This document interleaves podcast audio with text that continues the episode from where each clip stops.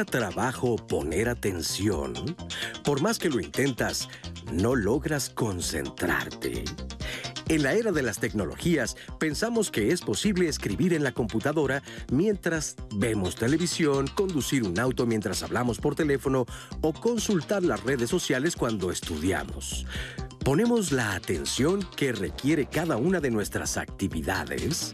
¿Y qué hay de los mitos? ¿Es verdad que las mujeres pueden realizar varias actividades a la vez y los hombres no? La prisa y poner atención son incompatibles? ¿Lo de hoy es ser disperso? ¿Te gustaría saber cómo estar atento? Quédate con nosotros, porque hoy, en Diálogos en Confianza, reflexionaremos sobre cómo y por qué estar atentos. Hola, ¿qué tal? ¿Cómo están? Me da muchísimo gusto saludarlos y darles los buenos días. Yo soy Cristina Jauregui ya vieron, vamos a hablar de este tema tan interesante, cómo estar atento. Y para platicar de este tema, te quiero decir quiénes estamos ya listísimos aquí. Primero, nuestras intérpretes de lengua de señas mexicanas. Ya está aquí Lia Vadillo y Magdalena Alejo, que van a estar con nosotros. Mi queridísima Anaí, como siempre. ¿Cómo estás, mi queridísima Anaí? buenos días. buenos días. Y el día de hoy tenemos como especialistas a Daniel Ramos Anaya. Él es maestro en psicología clínica y de la salud, terapeuta cognitivo-conductual, tanatólogo, logoterapeuta y sexólogo. Daniel, ¿cómo estás? Hola, muchas gracias. Bienvenido. Qué gusto tenerte por aquí. También está con nosotros Teresa Aldrete Alcaraz. Ella es neuropsiquiatra y psicoanalista. ¿Cómo estás, Tere? Bien, Cris, gracias por la invitación. Al contrario, gracias por aceptar estar aquí con nosotros esta mañana. Y también está con nosotros María Eugenia Reyes Jaramillo. Ella es doctora en educación, especialista de la Facultad de Humanidades y Ciencias Sociales de la Universidad La Salle, jefa de carrera de la licenciatura en Ciencias en el Deporte en la Escuela de Altos Estudios en Salud. Maru, ¿cómo estás? Muchas gracias, muy bien. Bienvenida, qué gusto tenerte por acá.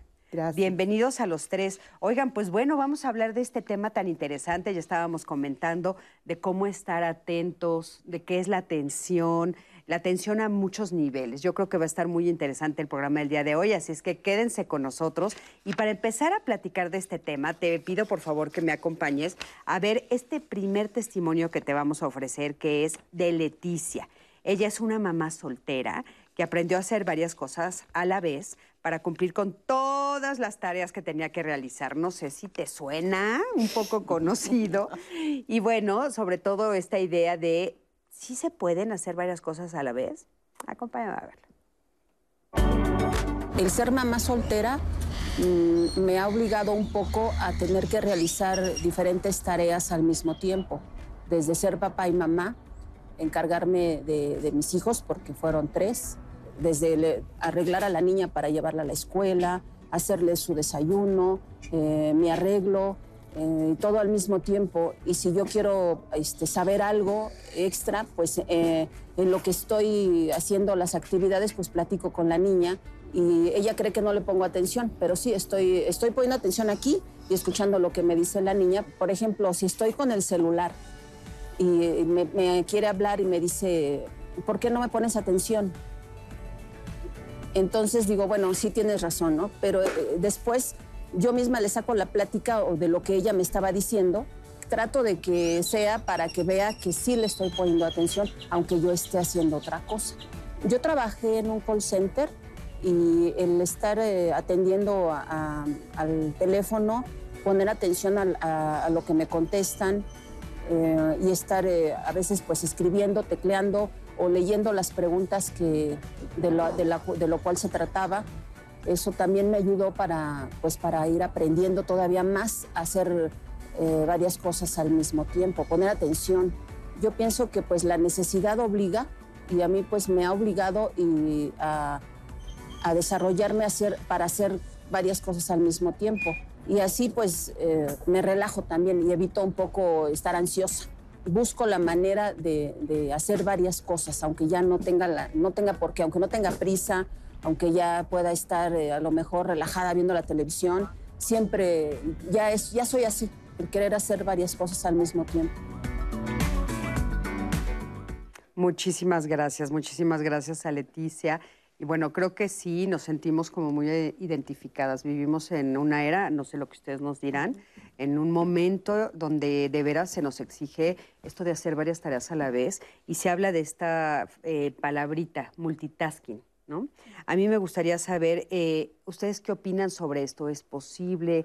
sí se puede hacer, esta exigencia social de hacer varias cosas a la vez que nos está provocando a nosotros. Adelante. Eh, definitivamente lo que pasa es que hoy por hoy la realidad es que sí el mismo mundo, el mismo avance tecnológico, social, académico, te obliga a ser multifocal.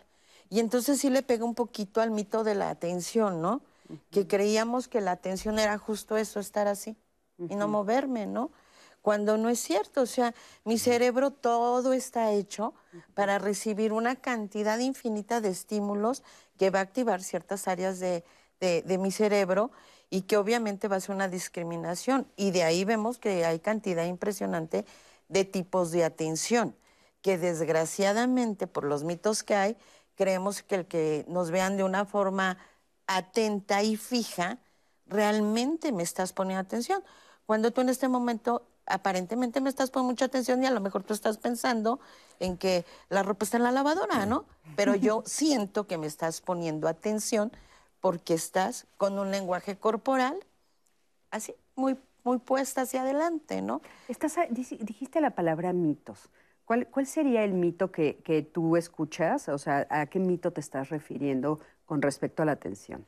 Yo hablaría de tres mitos que hay en la atención. La primera el que la mujer es la única que tiene la habilidad de ser multitareas, de tener esa este, multifocación ¿no? de la atención. Eso es un mito. Hay hombres que tienen, inclusive por sus mismos trabajos, el mismo desarrollo que tuvieron en el ambiente, que eso es básico para que se genere el que seas multifocal. Entonces, el primero es ese, creer que las mujeres estamos como dotadas de algo especial, no es cierto. El segundo, el que creemos que el que yo esté quieto, serio, muy sereno, eso me hace poner atención.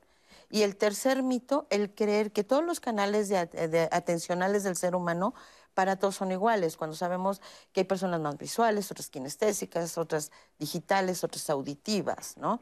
Entonces creo que son los tres mitos más importantes que le pegan inclusive a las relaciones interpersonales, a la dinámica de la familia, porque, como bien lo decía, ¿no? El testimonio, pues si yo tengo esta capacidad de que tengo una muy buena atención auditiva, yo puedo estar por acá haciendo, pero tú ya te sentiste a lo mejor desplazado, poco atendido en lo emocional dentro del sistema familiar, como padres, como hijos, como pareja, ¿no? Y por el otro lado, el que creemos que en el sistema educativo, igual, ¿no? Hay maestros que todavía es de, ve el pizarrón, pon atención, porque si no estás viendo el pizarrón, no estás aprendiendo. Y la realidad es que no es así, ¿no? Depende mucho de tus mecanismos afrontativos, de toda la experiencia que tú tengas con el medio y que tanto sepas eh, eh, estimular. Claro, la atención tendrá que ser focalizada haciendo una discriminación de los diferentes estímulos, ¿no? Ok, a ver, vamos a ver qué nos dice. Muchísimas gracias. Vamos a ver qué nos dice Daniel al respecto. Pues bueno, también tiene mucho que ver la parte biológica, ¿no? Porque a veces yo puedo querer poner atención, pero pues fisiológicamente, pues no estoy, digamos, en óptimas condiciones porque me desvelé, porque estoy agotado, porque estoy cansado. Entonces ya no es el mismo nivel de alerta, ¿no? La, la que es la aurosa, ¿no? O arosa. Pero esta parte que pues también tenemos estos estímulos tanto internos que van desde lo frontal hacia las subcorticales o al revés, hacia atrás, hacia adelante. ¿Qué me refiero con esto? Que una mamá, ahorita que decía la, la este, la persona que participó, Leticia, que decía, yo le pongo atención, digo, pues sí, está a lo mejor dirigiendo de esta parte endógena de yo quiero ponerle atención a mi hija, a lo que me está diciendo y acá, pero eso sería como una atención dividida, ¿no? Entre este trabajo y este otro, no que esté, esté siendo múltiples tareas a la vez, porque en un descuido, o sea, hay segunditos, o sea, a lo mejor podemos hacer que se haga más rápido esto, ¿no? Pero una mujer que puede estar platicando con sus amigas en un parque, y de repente escucha el ruido de que su hijo llora entre 20 niños que están ahí para reconocer el de ella. Sí, y es una parte de abajo hacia arriba que responde y es pum, A ver, Daniel, si bien te estoy entendiendo, o sea, tú, tú dices que, que más bien no es que te pongamos atención al mismo tiempo en todos los lugares, sino que atendemos una cosa y después volteamos y rápidamente. Se vuelve este, cada vez más veloz. No sé si estoy entendiendo bien, pero, o sea, estás diciendo que tal vez el mito de, de, de que sí somos, o, o, la idea de que somos multitasking, no, tú no estás tan de acuerdo. No, yo apoyo esta parte de que podemos poner atención aquí por el tipo de atenciones que hay, la selectiva, la que me focaliza, la dividida, la alternante, que puedo hacer múltiples tareas, pero cada vez si tengo esta práctica, porque ella decía, desde tiempo atrás lo vengo haciendo, pues lo está practicando, practicando, que se vuelve algo Ok, entonces Tú, tú, nos dices, se puede, pones atención a una cosa, escuchas el, el, llanto de tu bebé y ya volteas la atención a otro lado. Ajá, a ver, ¿tú qué opinas de eso, Maru? Bueno, yo también estoy de acuerdo en que no hay esta posibilidad de ser muy multitareas. Si bien es cierto, hay una gran predisposición cerebral para construir la realidad de diferente forma, sí tendríamos que pensar que no no vemos las cosas como son, sino como somos y con el repertorio con el que tenemos para atender las cosas. Sí creo que también esto que se ha llamado lo que serían los estilos de aprendizaje también está en desuso.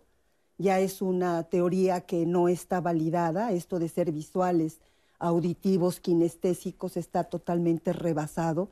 Y sí, ahorita ya se reconoce a través de la investigación que hay una enorme cantidad de estudios sobre el cerebro que tendríamos que ir poniendo humildemente mucho más atención, los que estamos en la educación, de cuáles serían las cosas que los niños, los jovencitos, sobre todo adolescentes, tendríamos que ir desarrollando con como una gran cantidad de habilidades para que puedan aprender a pensar y por lo tanto también aprender a tener atención hacia los diferentes procesos en los que tienen que estar. La atención es algo que se aprende entonces.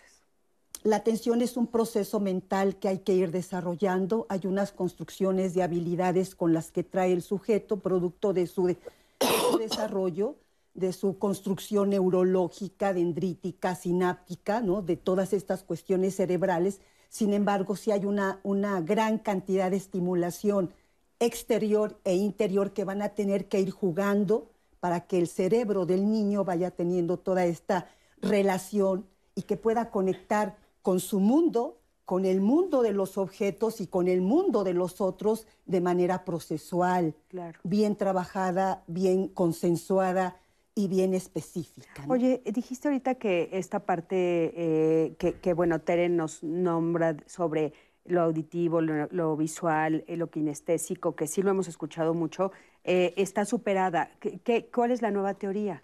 Lo que sucede es que hay una gran cantidad de investigación. Yo creo que sería muy importante saber qué se hizo sobre investigación formal sobre grupos control y grupos de estudio para saber qué tanto esta de los estilos de aprendizaje era validado y sucede que surge esta teoría por un inspector educativo que no tiene ninguna validez científica, lo dijo de manera como muy empírica, muy intuitiva. Con el tiempo ahora ha habido investigación muy focalizada para saber si esto opera y no opera ya con grupos de estudio. ¿Y cuáles serían como las nuevas teorías sobre los estilos de aprendizaje? De alguna forma los niños tienden a concentrar de manera superficial o de manera profunda qué cosas en las que tiene que estar estableciendo una conexión. La, tradición de Vix, por ejemplo, un investigador, tiene, resulta esa tendencia a establecer estas relaciones en donde dice eh, un Lati, un, este, investigador español, que si tendríamos que pensar en un nuevo IQ, ese sería la atención. Por eso estoy tan emocionada de estar en este programa y hablar de este elemento que se vuelve en las escuelas un tendón de Aquiles para trabajar los procesos de aprendizaje. ¿no? Entonces, esto de los estudios de estilos de aprendizaje superficiales y profundos vienen conectando mayor el trabajo sobre la forma en la que el chico se conecta con los contenidos, con los espacios, con los ambientes, con los objetos de aprendizaje. Que tiene, me recordó ahorita que tiene un poco que ver también con, con cómo leemos, ¿no? Porque justamente cuando pones atención a la lectura y la, y la sabes interpretar y la comprendes, es muy diferente aquí si solo pasas por encimita leyendo, pero sin entender y comprender. Ahí estaríamos viendo la diferencia entre sí poner atención más profunda o solo quedarse en la superficie, ¿no, Maru? Sí, la, lectura pasa por cuatro niveles, ¿no? Que será una parte como muy literal, barrer los textos que le llaman, tener como estas pistas tipográficas del texto, saber cuáles serían como las palabras claves, que es algo como muy general que hacemos en las escuelas al trabajar el proceso lector. Barrer el texto, que sería muy literal, otro, otro nivel que sería más inferencial o referencial cuando vamos encontrando como estas relaciones entre párrafos de lo que dice con lo que quiso decir, ¿no? decía.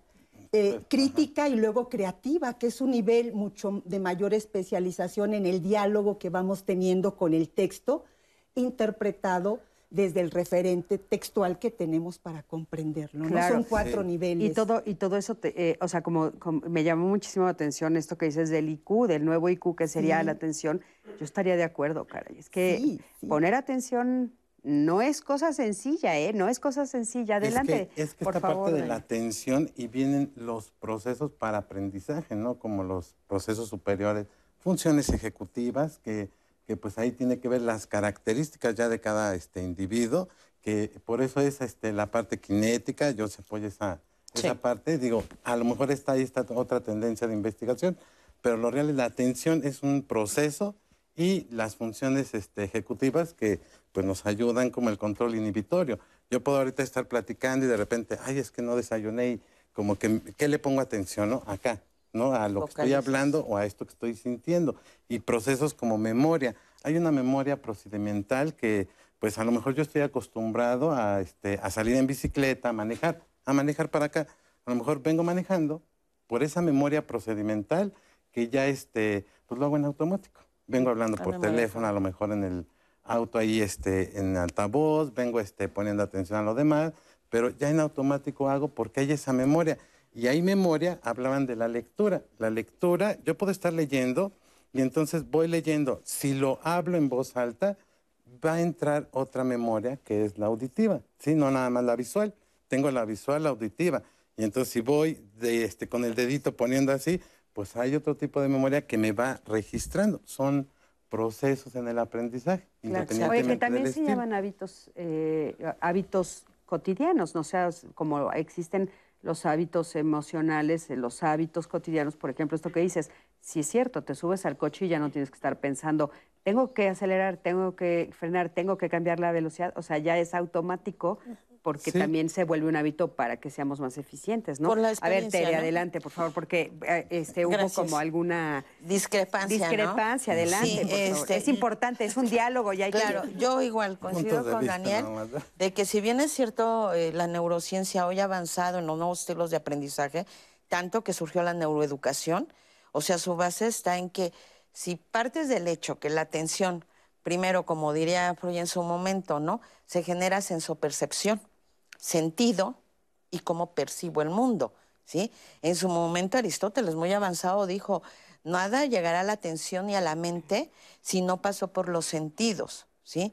Entonces, yo sí este, defiendo la postura de que el ser humano tiene diferentes canales, no únicos. Creo que a lo mejor la malinterpretación que hay es que creemos que es uno. Ah, yo soy auditiva. Y Entonces no veo, no, no, no siento, ¿no? No, no, no, no, espera. O sea, soy más, este, por ejemplo, yo en mi caso, ¿no? Soy más kinestésica y creo que se ve desde el momento en que muevo demasiado las manos, ¿no? Entonces, eh, sí este, apoyo totalmente en que siguen habiendo esos estilos de aprendizaje, quitando el mito de que solamente hay uno que predomine. Dos, ¿no? Lo que dice Daniel. O sea, el aprender a manejar ya cuando lo dominas, estás hablando de que hay una memoria de trabajo, hay una atención ya este, ni siquiera sostenida, es una atención fluctuante, ¿sí? Pero si tienes una atención que hace una discriminación total, de, porque ya tendrás mucha experiencia en la manejada, pero ¿qué estás haciendo, no? Viendo el retrovisor, viendo los laterales, platicando si traes copiloto o, o si vas solo cantando, ¿no? Claro. Entonces, hablamos de, a diferencia cuando lo estás aprendiendo. ¿No? Que te claro. ¿no? Vos estás aprendiendo, uno con la atención a todo de...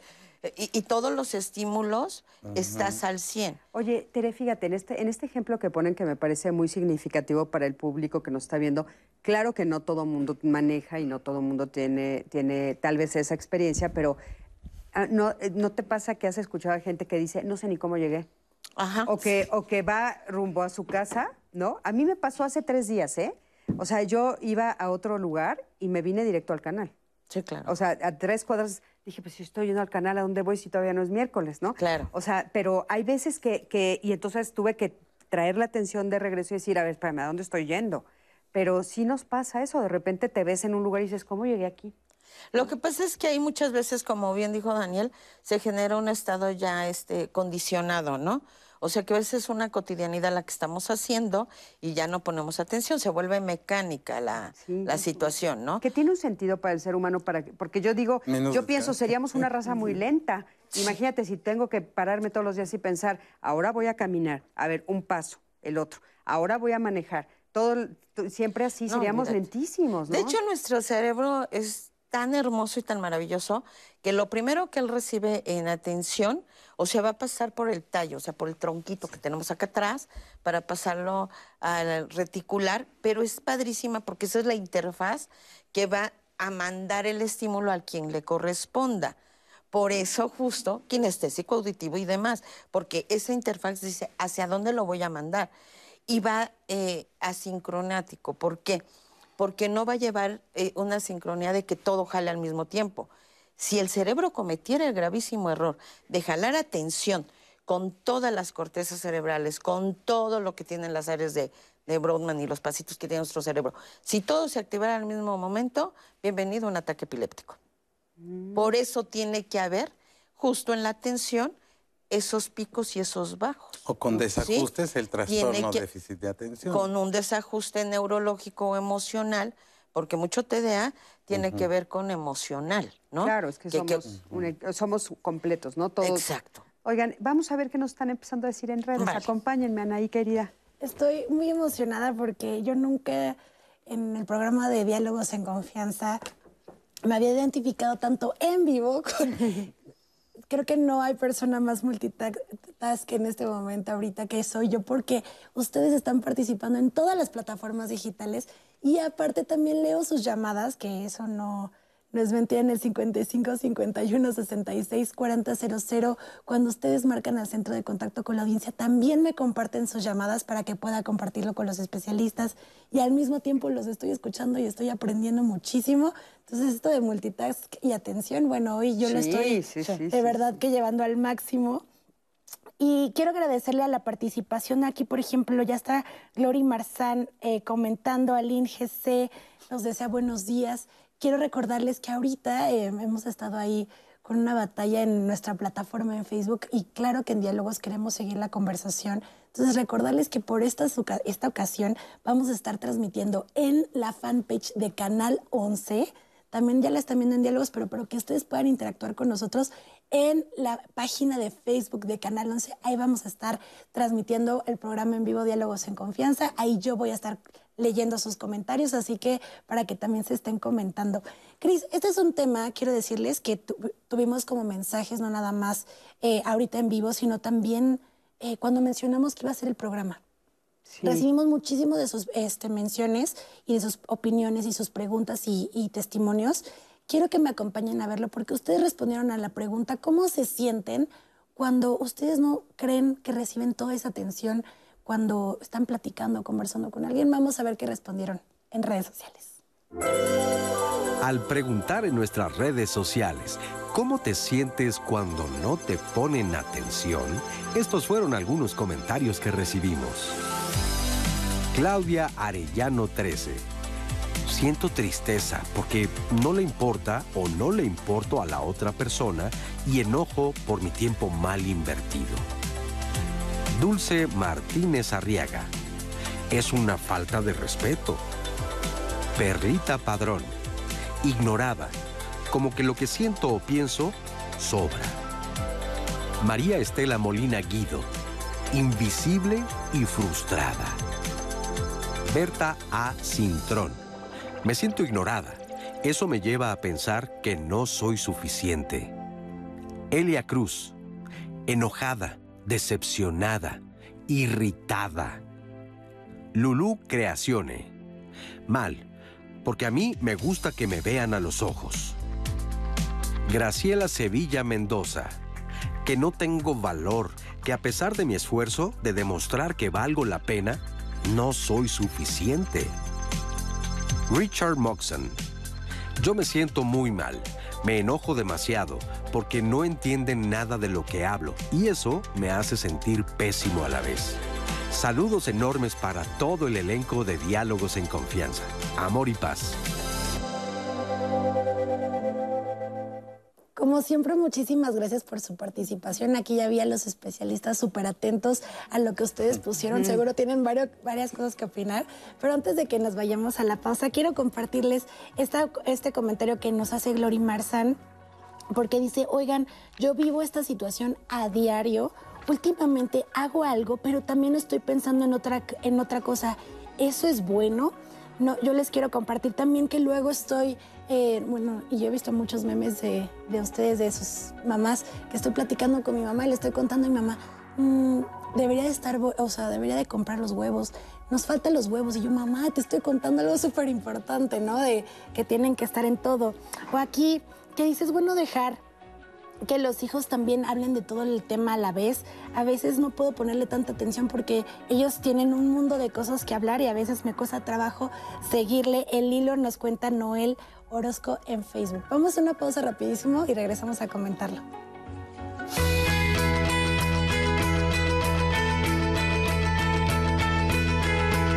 Para mejorar la concentración, procura dormir lo necesario, enlista las tareas a realizar y dedica un tiempo determinado a cada una de ellas.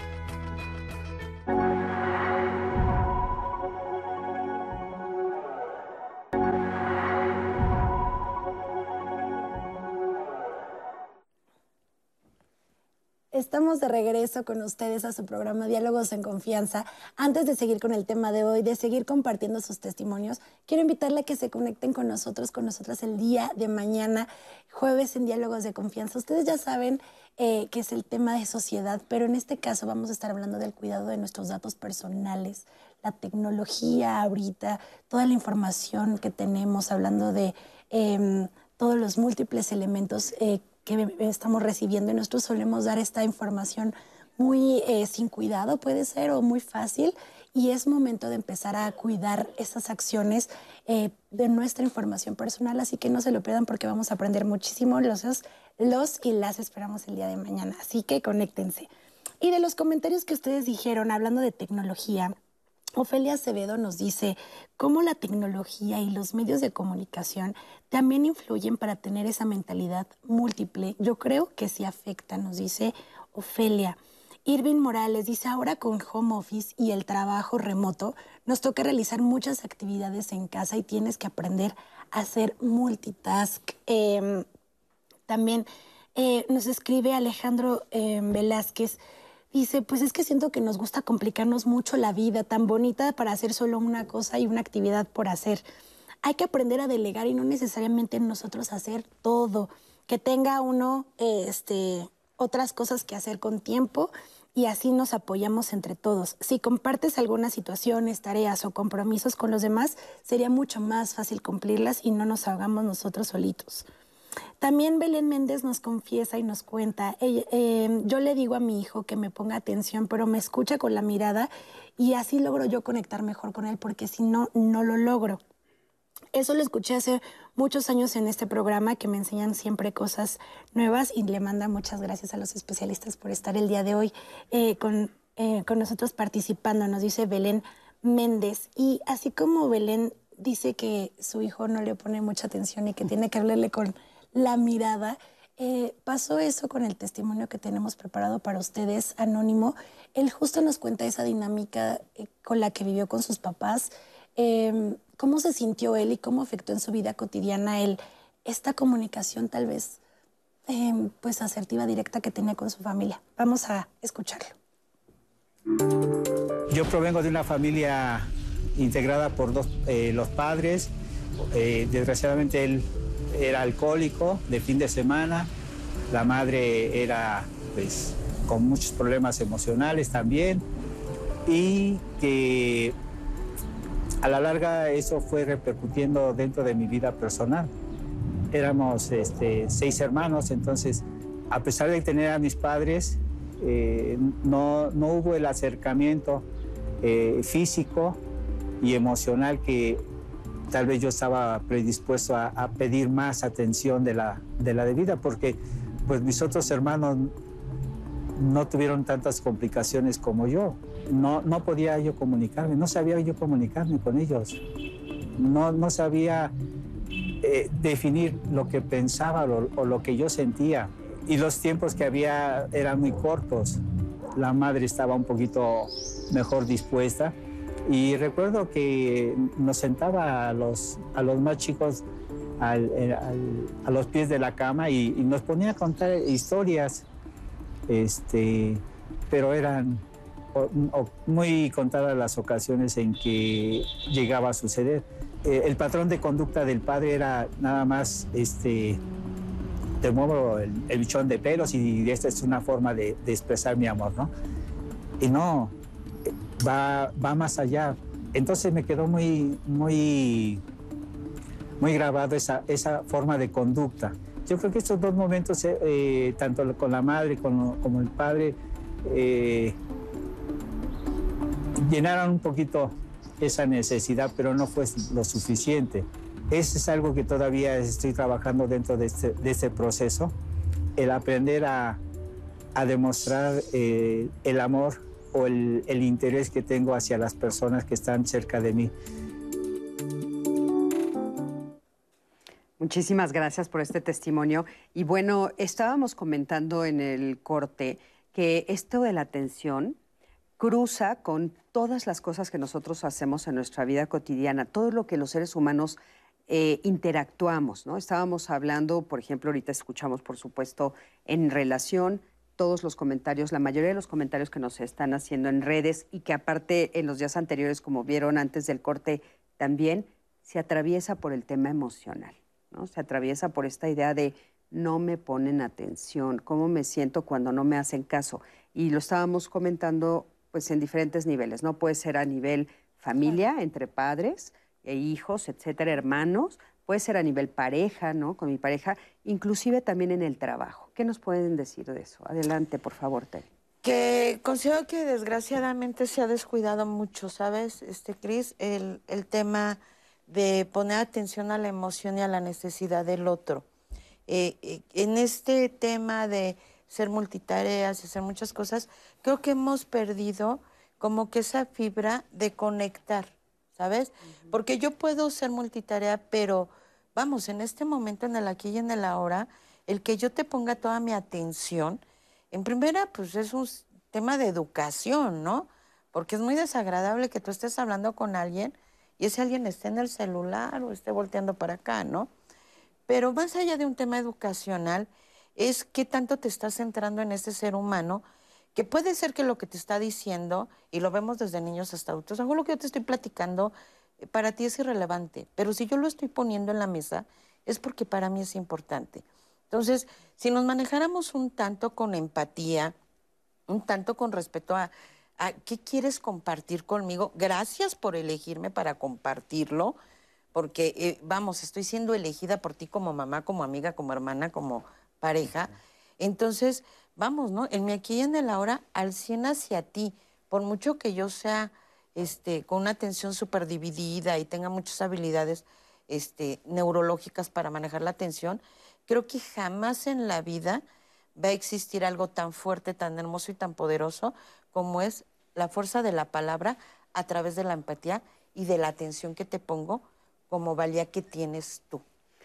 ¿Ustedes qué opinan tú? Ok, completamente de acuerdo con la empatía. Yo soy de la idea de que, pues, si yo muestro esta taza a ti, Cris, o sea, es, tú vas a ver una perspectiva. A lo mejor no es igual a la mía, pero escucharte en qué es lo que tú ves, porque a lo mejor yo no lo veo igual, pero es validarte, esa es la empatía, cómo desarrollar esa empatía. Y entonces hablamos de habilidades sociales. Lo que tú ves, ejemplo, que tú me dijeras, ¿sabes qué es que a lo mejor no me siento eh, atendida porque tú estás este, hablando conmigo y estás contestando tus mensajes. Entonces, yo me pongo empático y digo, ¿cómo me sentiría yo en esta postura? No Daniel, sino desde la perspectiva que Cristina me está diciendo que se siente así y así. Porque a lo mejor diría, yo no me siento nada afectado, pero ah, tú sí. Entonces, hablamos de habilidades sociales y que ahorita en el testimonio decía el Señor, ¿no? Es que no sé si yo pedía de más o no pedía. Pues una comunicación asertiva es hablar precisamente lo que pienso, lo que siento, lo que a mí me gustaría y qué va a pasar o consecuencias si no sucede. Entonces, yo pienso esto, yo pienso que pues tú no me estás poniendo atención y eso me hace sentir triste. A mí me gustaría que me pusieras atención, dejaras el teléfono, dejaras de estar haciendo la comida. De no ser así, pues quiero que sepas que me estás afectando, que me lastima. Ahora, pero entonces estamos un poco aquí como en la contradicción, ¿no? Porque dices, sí, somos multitasking, sí podemos poner atención a varias eh, veces a la vez, pero entonces entre seres humanos somos muy poco tolerantes y empáticos unos con otros, ¿no? ¿Tú qué, qué opinas? Bueno, el otro día escuchaba una palabra que me gustó mucho, que es la, digo, está viniendo en la educación y ha seguido esto de la, del trabajo cooperativo, de los grupos de trabajo, pero escuché una palabra que me gustó mucho que se llama la copertenencia. O sea, ¿qué tanto a la hora de estar trabajando con los otros me siento pertenecedor al otro, al equipo, los procesos de identidad, que creo que por ahí es donde está como las vacas flacas, ¿no? Y qué tanto los otros también se hacen pertenecientes a mi mundo, a mi escenario, ¿no?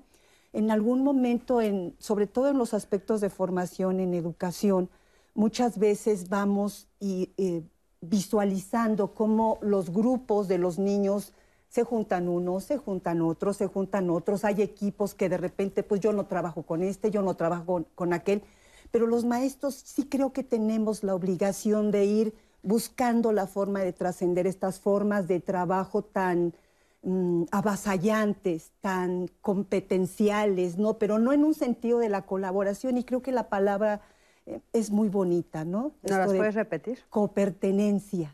La copertenencia. O sea, a través de la atención o de la atención que otros me dan, cómo me muestran que sí me ponen atención, yo entonces puedo sentir que pertenezco a ese espacio, que pertenezco a esa relación de pareja, que pertenezco a esa familia. Sí, yo creo que aquí es la parte de que mantenemos una distancia entre nosotros y los otros, ¿no? Y bueno, hay, en algún sentido, en los procesos de formación, creo que es, bien importante que los maestros seamos conscientes de qué tanto también nos sentimos pertenecedores al escenario áulico. Claro. Yo he escuchado mucho, en, y sobre todo en los niveles superiores, en donde los profesores que están en las instituciones dicen, no, yo no soy profesor, yo, yo soy el arquitecto aquí, yo soy el ingeniero, yo soy el doctor. Pero esta palabrita de ser el docente en el aula, que es una función social por la cual nos están pagando, pareciera ser que es de segundo orden. Mm. Y yo creo que esta parte se vuelve no identitaria y no perteneciente, ¿no? Que creo que es algo que vale muchísimo la pena que todos los que estamos en los escenarios de formación seamos conscientes de que pertenecemos en ese momento y nos pagan por una función social remunerada por estar con el otro. ¿Y qué tanto verdaderamente estamos? estarlo acompañando en el proceso educativo. Lo que pasa es que, bueno, desgraciadamente, eh, pues sí ha habido como socialmente, se ha visto mal a los maestros en los últimos años y eso es un error garrafal cuando son pues yo creo que un pilar fundamental de la sociedad, sin duda, ¿no? O sea, se ha visto mal, entonces, claro, tal vez por eso algunos dicen, yo prefiero que me digas arquitecto a que me digas maestro, cuando maestro antiguo, antes o profesor era una palabra de muchísimo peso. Peso, ¿no? Y era, y era, aparte te sentías muy, muy orgulloso de ser maestro, ¿no? Tienes razón, pero fíjense cómo se cruza la atención con todo esto ahora. Regresando un poquito a esto de, del multitasking y las diferentes formas que nos exigen, quiero poner el ejemplo de una mamá que está en su casa y tiene que atender todas estas múltiples tareas, ¿no? Eh, todas estas múltiples cosas y pues de repente llega la pareja o llega uno de sus hijos y pues está en medio de hacer la comida o cambiarle el pañal a uno de los bebés o hacer el trabajo cotidiano híjole, ahí cómo le haces para... No, de que lo hace, lo hace y lo desarrolla. Ahora, ¿qué tanto? Pues obviamente la mamá va a terminar más agotada. Nosotros los clínicos, pues somos igual multitask, pero cuando estamos con un paciente dicen, pues, tú de qué te cansas si no trabajas. Y no, mi atención oh. es de todo, visual, auditiva, estoy pensando, analizando, qué vi la sesión anterior, qué me está contando ahora, qué voy a trabajar. O sea, necesita mi atención hay algo que es la habituación. Mi celular suena, pum, suena el, pero ya me habitué al ruido y no contesto, ¿no? ¿Por qué? Pues porque digo, mi prioridad es mi paciente. Para eso me paga, hablamos de las funciones. Me está pagando, entonces tiene toda mi atención y si lo soy, la mamá, pues sus prioridades, la comida, porque tienen que comer los hijos, el esposo porque ya llegó, y le estoy diciendo, o ya me voy, haces esto, haces lo otro. Entonces sale, ella está atenta a todo eso, pero acá, de toda esta función que tiene acá, de, este, de estar, como te dijera, atenta y atendiendo, pues son decisiones y se termina exhaustida. Ahora, exhausta, por supuesto, ¿no? Pero, pero, a ver, es que me llama mucho la atención esto que nos están poniendo de ejemplo, porque lo que oímos, y seguramente en redes eh, Anaí nos los va a decir también, es, no me ponen atención, es que no me pones atención, es que no me pones atención. Y, y bueno, pues sí sucede en el entorno familiar, en el entorno de pareja. O sea, ¿cuál es el problema que estamos viendo ahí cuando estamos hablando de, la, de que sí podemos atender a muchas cosas a la vez y sin embargo el reclamo sigue siendo no me pones atención? No me pones atención. ¿Sabes qué, Cris? Yo considero que lo que pasa es que el ser humano es muy malo para priorizar. Ah, fíjate. ¿No? Entonces, a veces le damos más la importancia, a lo mejor como mamá, a darle la vuelta al bistec, que el que yo voltee a ver a mi hijo a contacto visual, por muy auditiva que sea, pero contacto visual porque para él es importante, y, tratar de entender qué es lo que necesitas, ¿no? El que mi pareja me diga algo. O sea, desgraciadamente eh, creo que a veces nos centramos tanto en querer cumplir tan bien con los roles, que nos aplaudan también lo que hacemos los roles, que descuidamos lo más sagrado e importante, la relación con el ser humano cuánto tiempo yo me puedo tardar realmente en ponerte atención. ¿sí? Si a lo mejor el tema que me va a exponer mi, mi pareja, mi papá, mi hijo, ya lo considero importante y que requiere un espacio, se lo hago saber, ¿no? Oye, amor, esto que me estás diciendo, realmente lo considero muy importante, lo que pasó con tus compañeros en la escuela. Eh, ¿Te parece que organicemos un tiempo para tomarnos un tecito y platicarlo? ya fui escuchado, ya sé que me vas a poner atención, ¿no? Entonces creo que el problema es que no sabemos priorizar al ser humano sobre funciones, sobre roles y actividades. Sí, me suena como muy lógico lo que estás diciendo y, hablaste de algo que también dijeron en redes de la mirada. O sea, eh, esto de, parece ser que una de las herramientas para que yo entienda o acepte que me estás poniendo atención es la mirada. ¿Qué nos puedes decir de esto, la mirada? Porque ahorita dijiste, bueno, dejo el bistec y entonces volteo. Algunas personas que nos están viendo, porque acuérdense que nos ven en toda la República Mexicana, en muchos rincones y fuera de la República Mexicana, nos dirán, a ver, yo en este momento, esto es lo que tengo para que ellos coman, ¿no? Este bistec para mí también es prioritario porque su alimentación también es prioritaria y no puedo darme el lujo de dejar que se queme, por ejemplo. También nos los van a decir. Claro. Pero es un ejemplo de, muchos más que vimos, ¿no? O sea, hay otras cosas que yo también tengo que poner como la salud, por ejemplo, de ellos. Entonces la salud va a través de la comida. ¿Qué podrías decir de eso, Tere? O sea, vamos, tengo el sartén, pues apágalo, ¿no? Muévelo. ¿Cuánto te vas a tardar? Dos minutos en voltearle a ver. Hace un momento decía Mari, ¿no? Que, este, Maru, que el mundo no lo vemos como es, sino como somos, ¿no? Sabias palabras de Sartre cuando nos puso ese postulado, ¿no? ¿Y qué pasa? Que en determinado momento eh, lo que vemos muy cotidiano es que tenemos eh, la creencia de que si no me volteas a ver, no hay atención. Sí, ¿sí? Entonces, pues eso es importante, sí, el contacto visual. Con los niños, pues agacharnos, ¿no? a su nivel. Pero vamos, o sea, pues yo quito esto, que ahorita no es prioritario, no es importante, ¿Cuánto me va a tardar en quitarlo de la lumbre? ¿Dos minutos? Y dos minutos no hago diferencia, ni en la alimentación, ni en el cuidado de la familia, pero sí hago una gran diferencia en la importancia emocional que te acabo de dar. Lo vimos que decían en las redes, ¿no? No me siento suficiente, no me siento importante, lo que se llama, no me siento perteneciente. Y eso lo vemos mucho en clínica, que el ser humano no se siente perteneciente porque no le dieron ese pequeño momento del aquí y de la hora de saber qué es lo que necesitas. Y priorizar, después, si es importante, aguántame el corte, ¿no? después de la comida o, si soy una mamá que trabaja, Vamos, si agendamos todo, agendamos el súper, agendamos las citas con el médico propias y de los niños, agendamos mil cosas, ¿por qué no agendar un momento o un tiempo para comunicarnos, compartir con nuestros hijos, con nuestra pareja, con nuestros padres. Importantísimo lo que nos estás diciendo. Ahorita, ahorita les doy la palabra, nada más quiero agregar a esto este, esta entrevista que le hicimos a Alejandra Bux. Vamos a ver ella qué nos dice sobre la atención para complementar y ahorita hablo con ustedes. Adelante, por favor.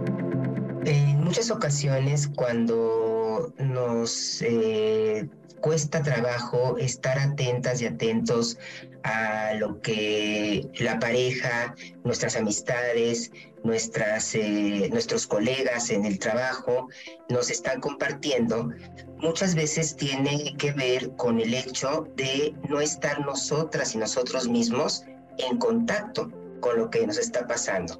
Eh, desde lo que es la terapia gestalt, se habla mucho de que el contacto tiene que estar de alguna forma enfocado hacia la parte que tiene que ver con las zonas de relación.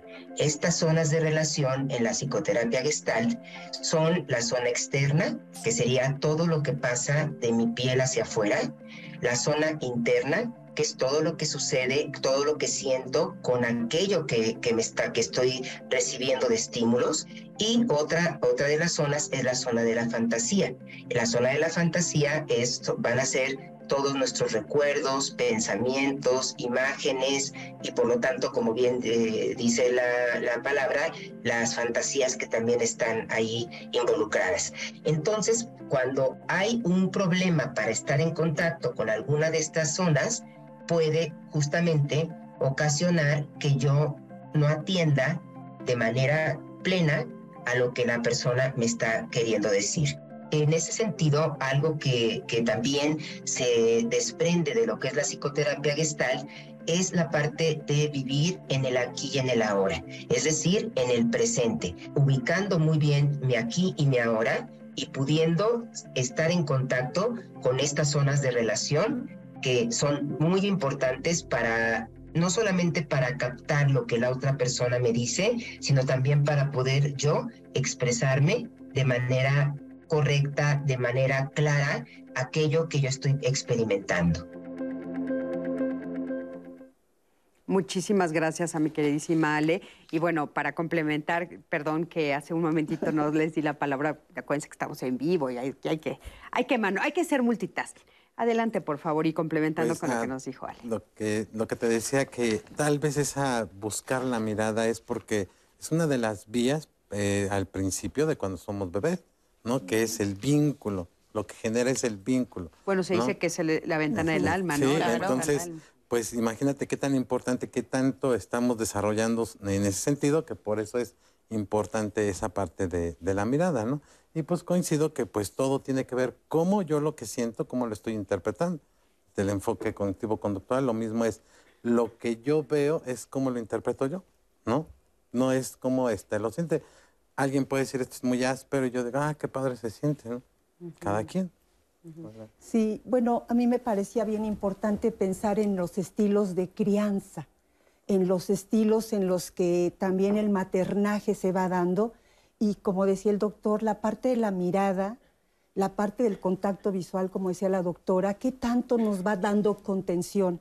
Y en el ámbito de los atletas, por ejemplo, cuando hablamos del aspecto kinestésico, pareciera ser que serían los únicos que podían estar en los primeros top, pero no es cierto. Hay una gran cantidad de estilos, pero que son provocados también por las formas en las que la madre mueve al hijo, mira al hijo, toca, se conecta con él, le ayuda a entender, porque la madre en los primeros meses es la extensión del sí mismo, ¿no? De él, no distingue la relación de su propio cuerpo con el de su madre, porque acaba de salir del vientre materno. Entonces, en esta parte me parece que es bien importante, y sí lo creo, hay un libro que se llama Los patitos feos, donde se trabaja el tema de la resiliencia de Boris Yerhubrik, ¿no? Y que habla de toda esta parte tan importante, incluso antes del nacimiento, la, manera en cómo la madre se empieza a conectar con su hijo. Entonces, entre esta forma inicial de la mirada en el, en el nacimiento y el estilo de crianza que se va dando en los cinco primeros años de vida del niño, que le van permitiendo sentir tener esta contención de haberse sentido atendido.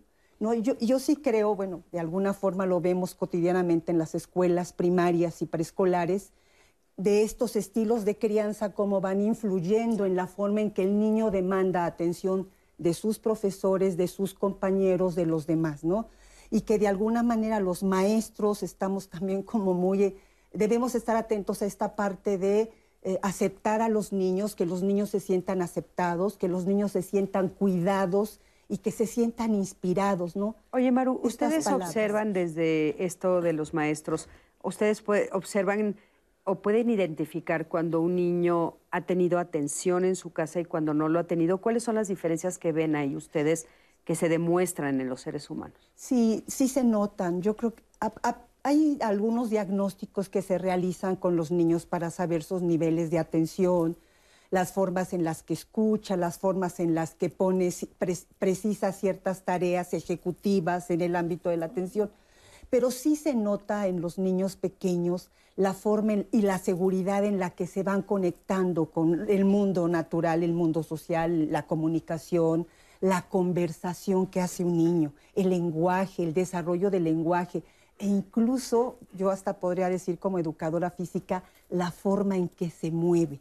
Independientemente de pensar en estas relaciones de los canales perceptivos, un niño que ha sido maternamente mejor este, mirado, sí veo una relación en la forma en la que se maneja en el salón de clase. ¿Qué, qué, sería lo que, que observas? O sea, ¿qué observas? ¿Un niño que hace qué? en un niño que habla, un niño que pregunta, un niño que se comunica con sus compañeros. Y bueno, en esta parte totalmente de acuerdo con la doctora, no es ese niño quieto, atento, que está con los ojitos puestos, no, también un niño está atendiendo y a veces entre ellos se hacen preguntas, entre ellos se comunican, entre ellos comparten las cosas que se van diciendo y esta es una señal muy clara de la capacidad de atención que tiene un chiquito. Y cuando un, chiquito no ha sido atendido, entonces, ¿qué lo vemos? ¿Como retraído o menor, menor número de palabras para referirse a las cosas? Menor forma de mirar también y conectar con los compañeros, mejores formas, incluso hasta el tocar, cómo toco, cómo conecto con el otro y su desarrollo en el ámbito de, del manejo que tiene con su cuerpo también se vuelve más limítrofe. La forma en la que se desempeña para moverse es bien curioso. Eh, cuando nosotros ponemos a los niños a rodar, por ejemplo, es interesante. ¿Te parece si ahorita nos cuentas regresando? Perdón que te interrumpa, vamos a un corte. Regresando vemos qué pasa cuando ruedan y todo esto. Gracias. Quédate con nosotros, estamos en Diálogos en Confianza.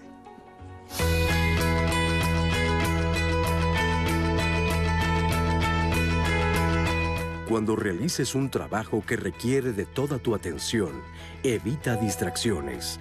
Una vez que inicies, silencia el celular, aléjate de las redes sociales y evita ingresar a plataformas de entretenimiento o al correo.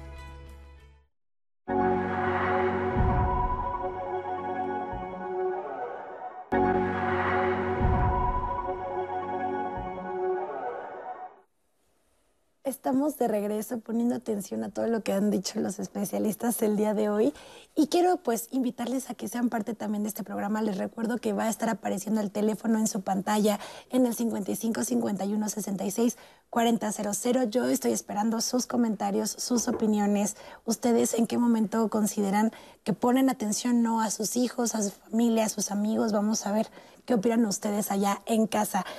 Quiero eh, antes de seguir con, estos comentarios que creo que tenía mucha razón Cris de lo que nos estaban diciendo, de cómo se siente la audiencia eh, cuando no tiene esta atención plena, es muy interesante porque ustedes han detectado perfecto ese sentimiento, esa emoción, pero muy pocas veces sabemos comunicar lo que sentimos, Cris. No sé si nos pasa, yo creo que los especialistas, y aquí en diálogos lo hemos visto mucho de, oye, siento me siento así cuando no me pones atención, pero no sé cómo decirle a la otra persona cómo me siento.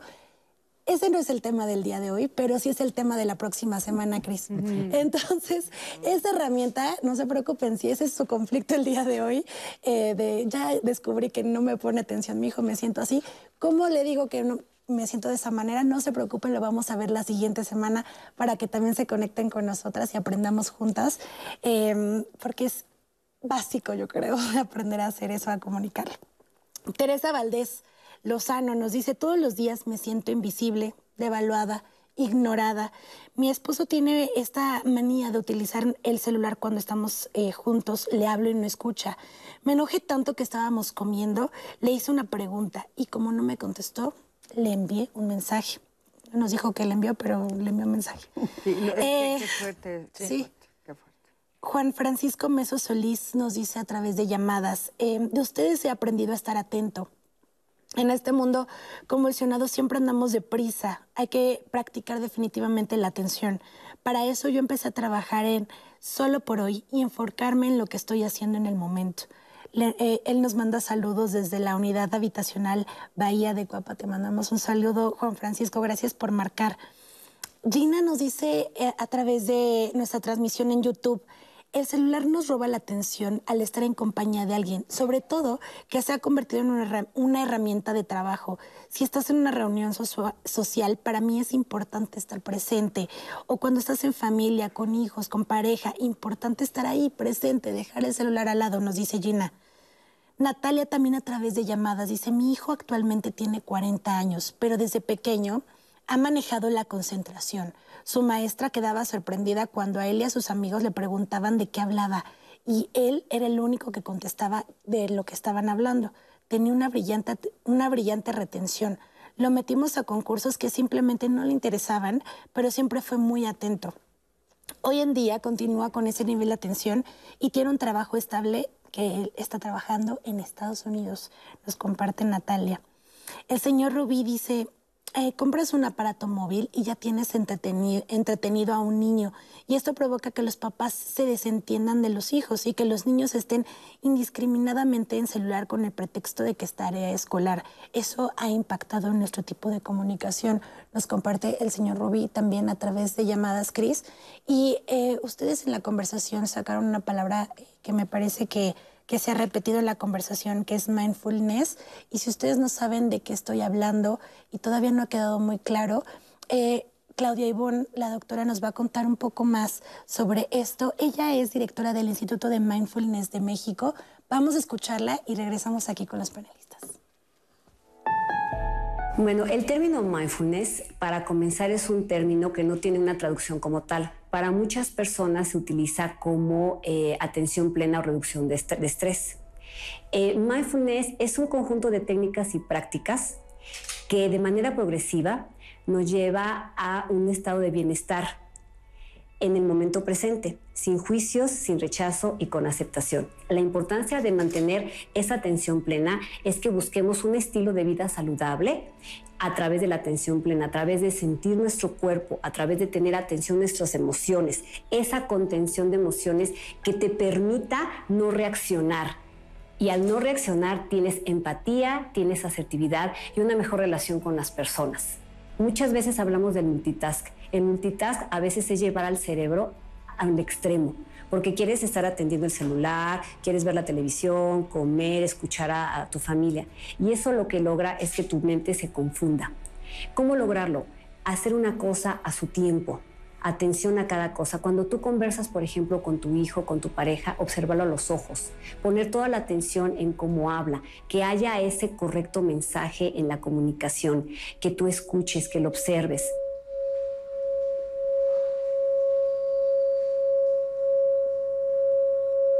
Imagina que tú vas a comer y estás tratando de comer, pero estás escuchando, pero estás en la llamada, pero estás...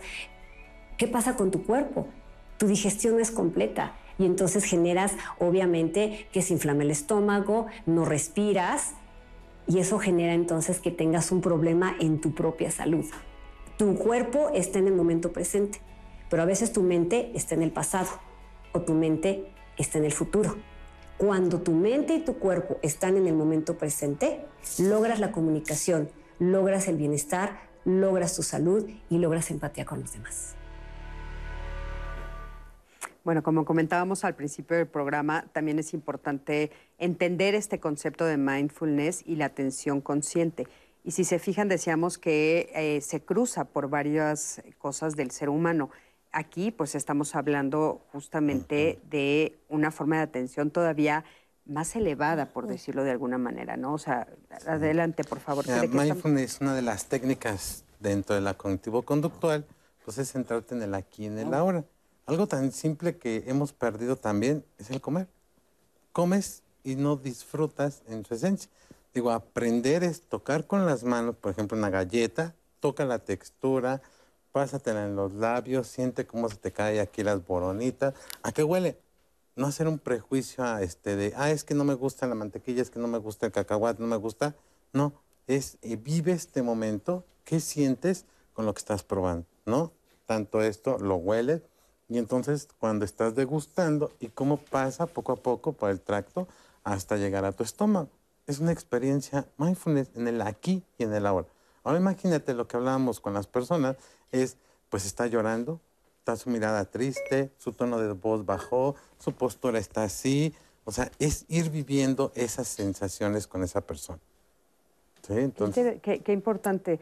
Eh, ahora, eh, voy, a, voy a tener que insistir en esto de que lo que estamos viviendo a nivel cotidiano, en el interior de nuestras casas, pero también cuando salimos a la calle, cuando estamos en todos estos espacios, la vida se ha vuelto muy exigente. O sea, la vida no nos está permitiendo. Ahorita Anaí comentaba que habíamos dicho que era un lujo, ¿no? Poder tener espacios o darme el tiempo de estar en el aquí y en el ahora y utilizar el mindfulness. O sea, parece que entonces la, como, como planeta, como universo, no sé, como todo, todo este planeta, hemos caminado hacia un lugar donde nos pone más difícil hacer esto que, que ustedes nos están diciendo ahorita que es tan importante para nosotros.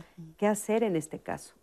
Yo reflexionaba sobre tu comentario y me quedaba pensando precisamente en una propuesta que hizo el doctor Valentín Fuster, que es el presidente de la Fundación Carlos III en el ámbito de los temas de la cardiología. Y él hablaba de algo que me parecía muy importante. Los infartos no son solo lujo de ricos todos se infartan. Y él decía Pero porque iba a ser un lujo de ricos, ¿no? Sí, es por eso precisamente, ¿no? Porque estamos pensando en estas partes donde todos estamos sometidos a esta relación de las cosas, toda esta vorágine del mundo que nos demanda hacer muchas cosas y que unido a eso viene la angustia, viene la ansiedad, viene el no determinado y con todas las consecuencias que representa el trabajo de un corazón que enferma, ¿no?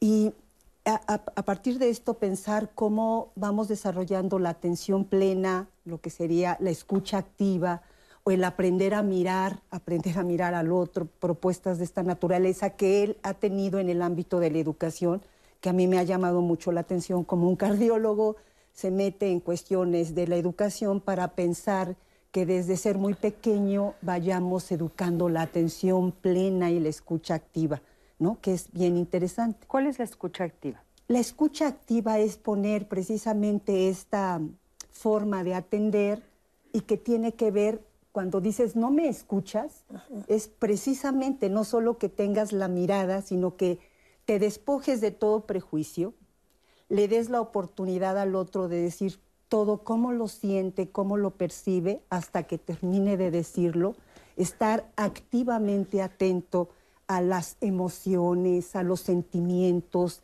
al lenguaje corporal que está teniendo y que tú manifiestes también esa forma de conexión, ¿no? Por eso todo el lenguaje corporal nos va hablando si me estás escuchando o no me estás escuchando, incluso cómo coloco mi cuerpo, cómo dirijo mis manos, cómo me abro hacia ti y que creo que ahí es donde está toda esta interpretación que vamos haciendo del no sentirnos escuchados, no sentirnos mirados. Claro. Y, tener esta fractura emocional que es terrible, ¿no? Claro. ¿cómo, ¿cómo hacemos que este ruido del que nos hablaba Alejandra se frene? Mira, yo considero eh, que el tema del ser humano es que tiene mal acomodada la jerarquización de sí mismo, ¿no? Eh, el ser humano hoy por hoy eh, tiene más puesta su atención y sus metas en tener, luego en el hacer y hasta el último y dejé el ser a ver si me da como tiempo, ¿no? Entonces, si nosotros aprendemos que lo más importante es el ser y cuando yo ya centro que lo más importante es quién soy, ¿sí? eh, en cuestión de ser humano, no de función, no de rol, ¿no? Sino quién soy como ser humano, ¿no? Y este ser humano, ¿cómo se siente, ¿no? Creo que el primer discurso de, de lo que decía Maru, de esta escucha activa, debería empezar por nosotros, ¿no? Es decir, bueno, ¿quién soy? ¿Cómo me siento? ¿Hoy cómo me, me amaneció, no? Porque me, me levanté de malas, ¿no? Simplemente no tuve una buena noche. Y entonces cuando yo me reconozco cómo estoy, cómo soy, entonces podré expresarlo. Si yo me centro primero en el ser, voy a poder hacer, ¿no? Entonces, si cohabito con seres humanos, pues ¿cómo estás? Irritable. Ah, bueno, gracias, ya, avisamos, ¿no? Entonces, ya hice, ¿sí? Y entonces de ahí voy a partir a tener. ¿no? A tener una mejor conversación, a tener un día más tranquilo y demás. Yo creo que también esto de la escucha activa tiene mucho que ver también con poner atención a esa corporalidad. Porque yo te puedo decir que estoy muy bien, pero si todo mi cuerpo está echado hacia abajo o, o estoy con los puños apretados, pues el discurso a veces es totalmente incongruente en su totalidad con quién? con lo que estoy mostrando, ¿estás de acuerdo? Claro. Entonces ese es el punto, que primero hay que centrarnos en ese ser para entonces hacer y llegar a tener. Fíjate qué interesante esto que nos dices, o sea, parece que entonces la jerarquía está, primero busco tener, porque ahí se cruza también esta idea de lo económico, ¿no? y, y todo lo que la sociedad nos indica de la importancia de eso. Después el hacer y por último el ser y tú estás proponiendo justamente que lo hagamos a la inversa, bueno, tú y todos los filósofos y los terapeutas, todos, todos, todos lo, ponemos ahí, pero parece que nos cuesta como mucho trabajo.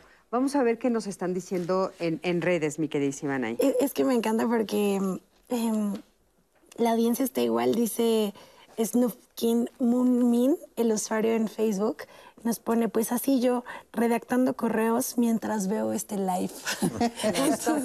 no, es, chistoso, pero nos está confesando en su día a día. Mari Félix dice, cierto que la mayor parte de muchas de las mujeres podemos hacer varias cosas a la vez, pero eso tiene consecuencias. Aparte de las que eh, mencionan, también nos estresamos en el día a día, que es lo que justo acabamos de mencionar y platicar.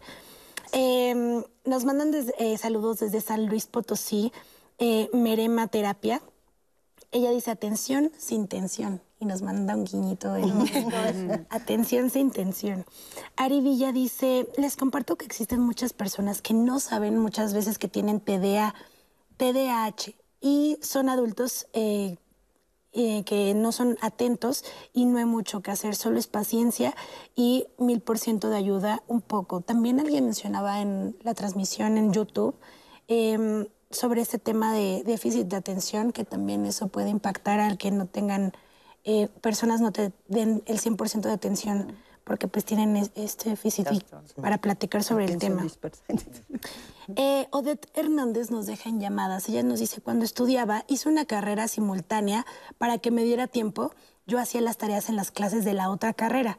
Me acostumbré a ese ritmo y concluí bien mis estudios, pero después me casé y mi esposo decía que no le ponía atención porque no dejaba de hacer lo que estaba haciendo mientras él platicaba conmigo. Hasta que comprendí que en una relación lo más importante son las personas, hice el esfuerzo por cambiar esa conducta. Nos comparte Odette Hernández a través de llamadas, Cris. Sí, fíjate que, eh, bueno, a mí me, me, regresa, ¿no? Una y otra vez a estos eh, escenarios donde todos hemos estado y estoy segurísima que todos nos hemos quejado de no me estás poniendo atención. Claro. No me estás escuchando, ¿no?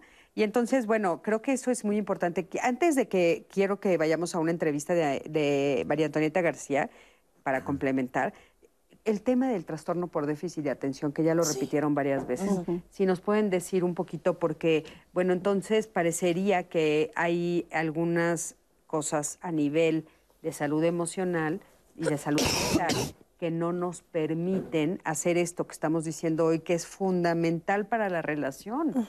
me parece muy grave, ¿no?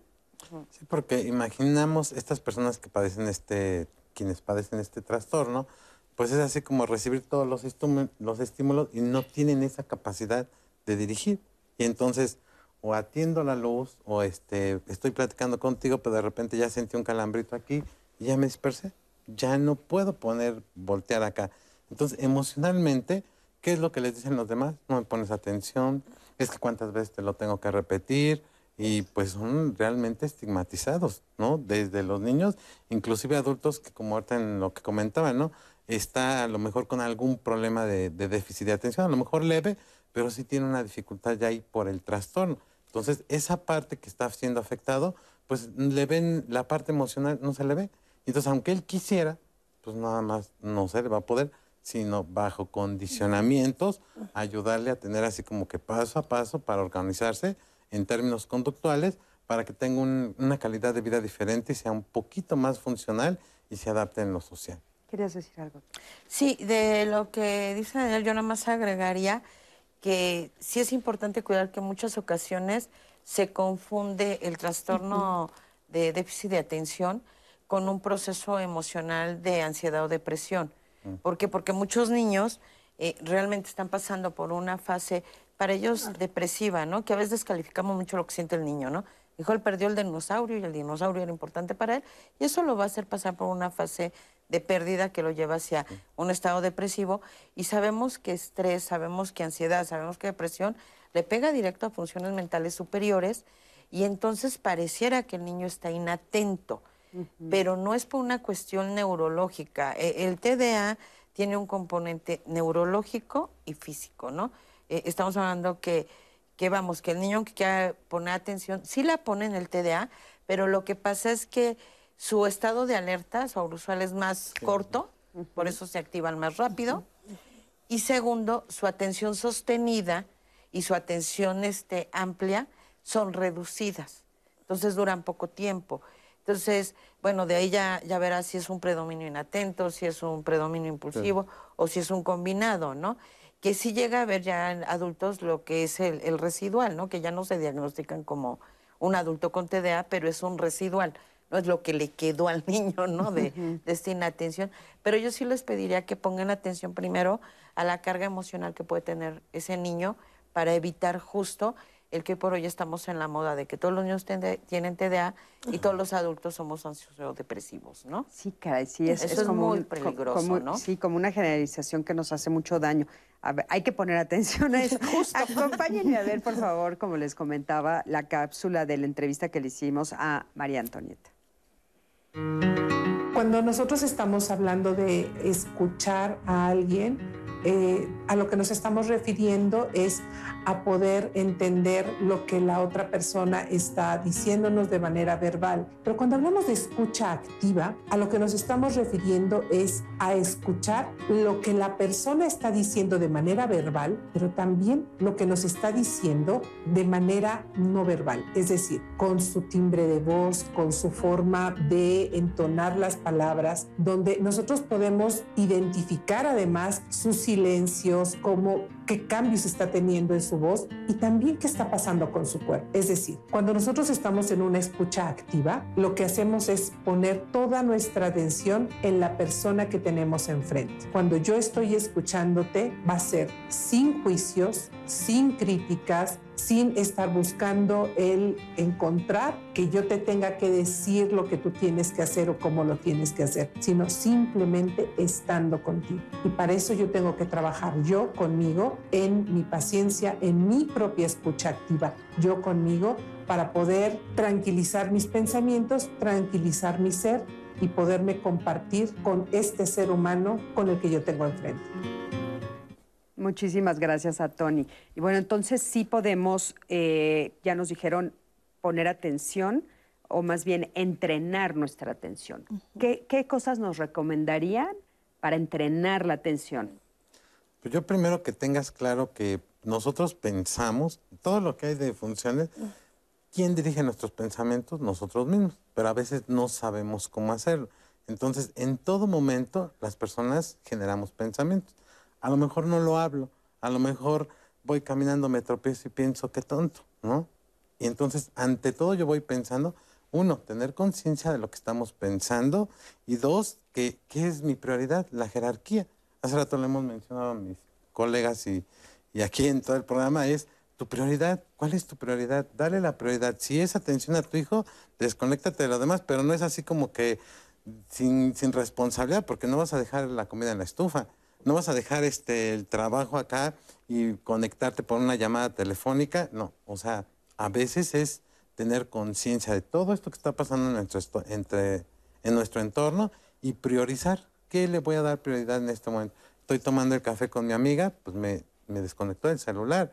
Estoy hablando con mi hijo, apago el televisor. ¿Sí? O de plano, vámonos a tomar un café y nos desconectamos de todo, cero celulares. Pero priorizar. ¿Tú qué dirías? Yo, bueno, pensaría que todas estas actividades de que nos exigen concentrarnos, ¿no? Yo creo que es bien importante. Yo, hay muchas cosas que dejamos de hacer porque nos quitan tiempo, ¿no? Y para mí sería como muy importante, pues, hacer pequeñas tareas cotidianamente que nos permitan estar concentrados, resolver crucigramas, un poco esta parte de los rompecabezas, mirar las cuestiones de los colores y establecer una relación con las figuras y las piezas, las formas. Tocar un instrumento, tratar de aprender un instrumento, esta es una parte fundamental, ¿no? Yo he sido pues amante de la actividad física y de la música y de eh, esta parte de aprender un instrumento, ¿no? Hay instituciones que lo hacen. Me parece todo, que eso todo es esto muy bueno. son ejercicios eh, o sea, el, el, estar sentada y con el instrumento en la mano, leyendo la partitura o leyendo lo que necesito, eso ya es un ejercicio de atención. Es un ejercicio este, de entrenar. De entrenar mi atención. Hacer deporte, como nos estás poniendo ahorita, ¿no? Dedicarme y, y, ver que le pego a la pelota, cómo le pego, eso ya también es un ejercicio de atención. Mirar. O sea, todos este tipo de cosas importantes. Ahora, me parece fundamental también porque no quiero que se nos pase que hay trabajos que necesitan una atención muy particular que ahorita ustedes nos dirán. Por ejemplo, se me ocurre para dejarlo ahí en la mesa, los médicos, por ejemplo, ¿no? Si quieres que el doctor ponga toda la atención, que no sea multitasking, ¿no? Un, señor que va manejando un avión, un, no, un piloto. Vamos a un corte, en un momento regresamos. Quédate con nosotros en Diálogos en Confianza.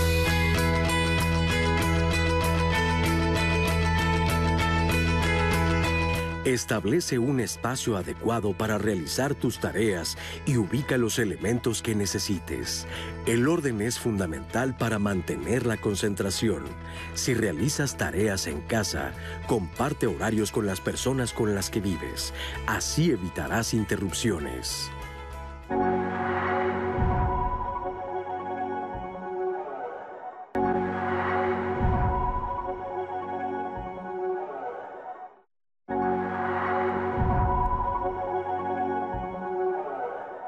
Mi cerebro todo está hecho para recibir una cantidad infinita de estímulos que va a activar ciertas áreas de, mi cerebro y que obviamente va a ser una discriminación. Y de ahí vemos que hay cantidad impresionante de tipos de atención.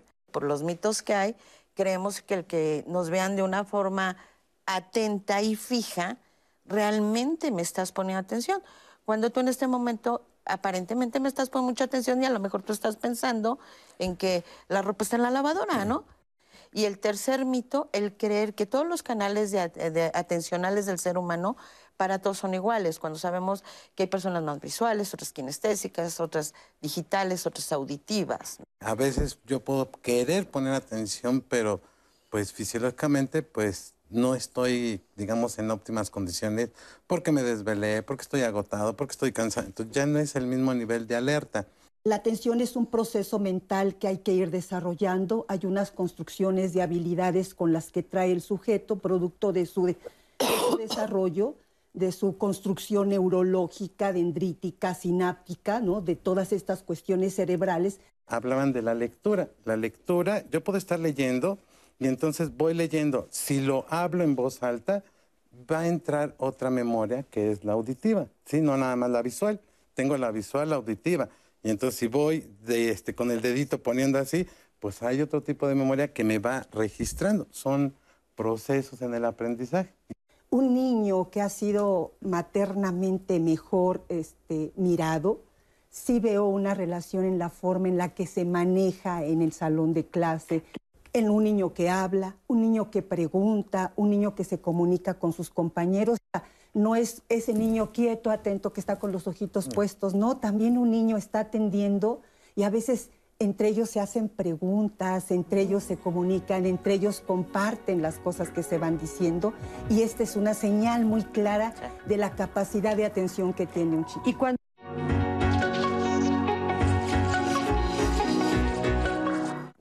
Oiga, pues ya estamos de regreso aquí platicando, ya es nuestro último bloque, pero no quiero que se nos pase preguntarles, ¿ustedes creen que también este tema de la atención tiene que ver con un tema generacional? Mm. ¿Qué opinan? Porque, no, mira, me volteé a ver Cris y yo de ahí. no, no, es que de veras, ahorita, por ejemplo, estaban ustedes, estábamos comentando que cuando estamos estudiando o leyendo, si somos realmente capaces de poner atención al estudio, a la lectura. Y yo les decía que yo sí, mientras no me pongan una canción que me gusta.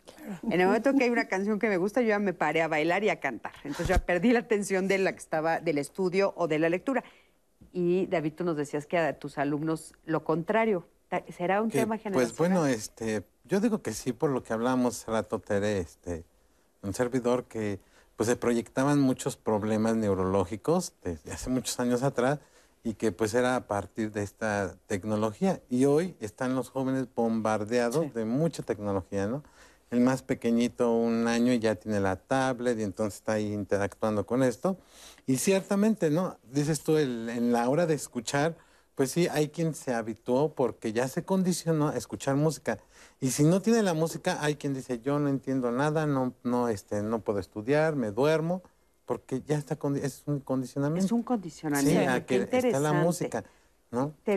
¿Cómo es esto del condicionamiento? O sea, ¿qué quieres decir con la palabra condicionamiento? Eh, lo que pasa es que, por ejemplo, ahorita dices, sí es una marca generacional totalmente. Totalmente. O sea, este, si nos vamos hace 30 años, este, muy pocas personas tenían acceso a un celular, ¿no? Sí. Entonces, ¿qué pasaba? Que había mucho menos estímulos, esto me implicaba una facilidad en la atención que me llevara a la concentración, ¿no? Eh, de hace 25 años, los juguetes de los bebés, ¿no?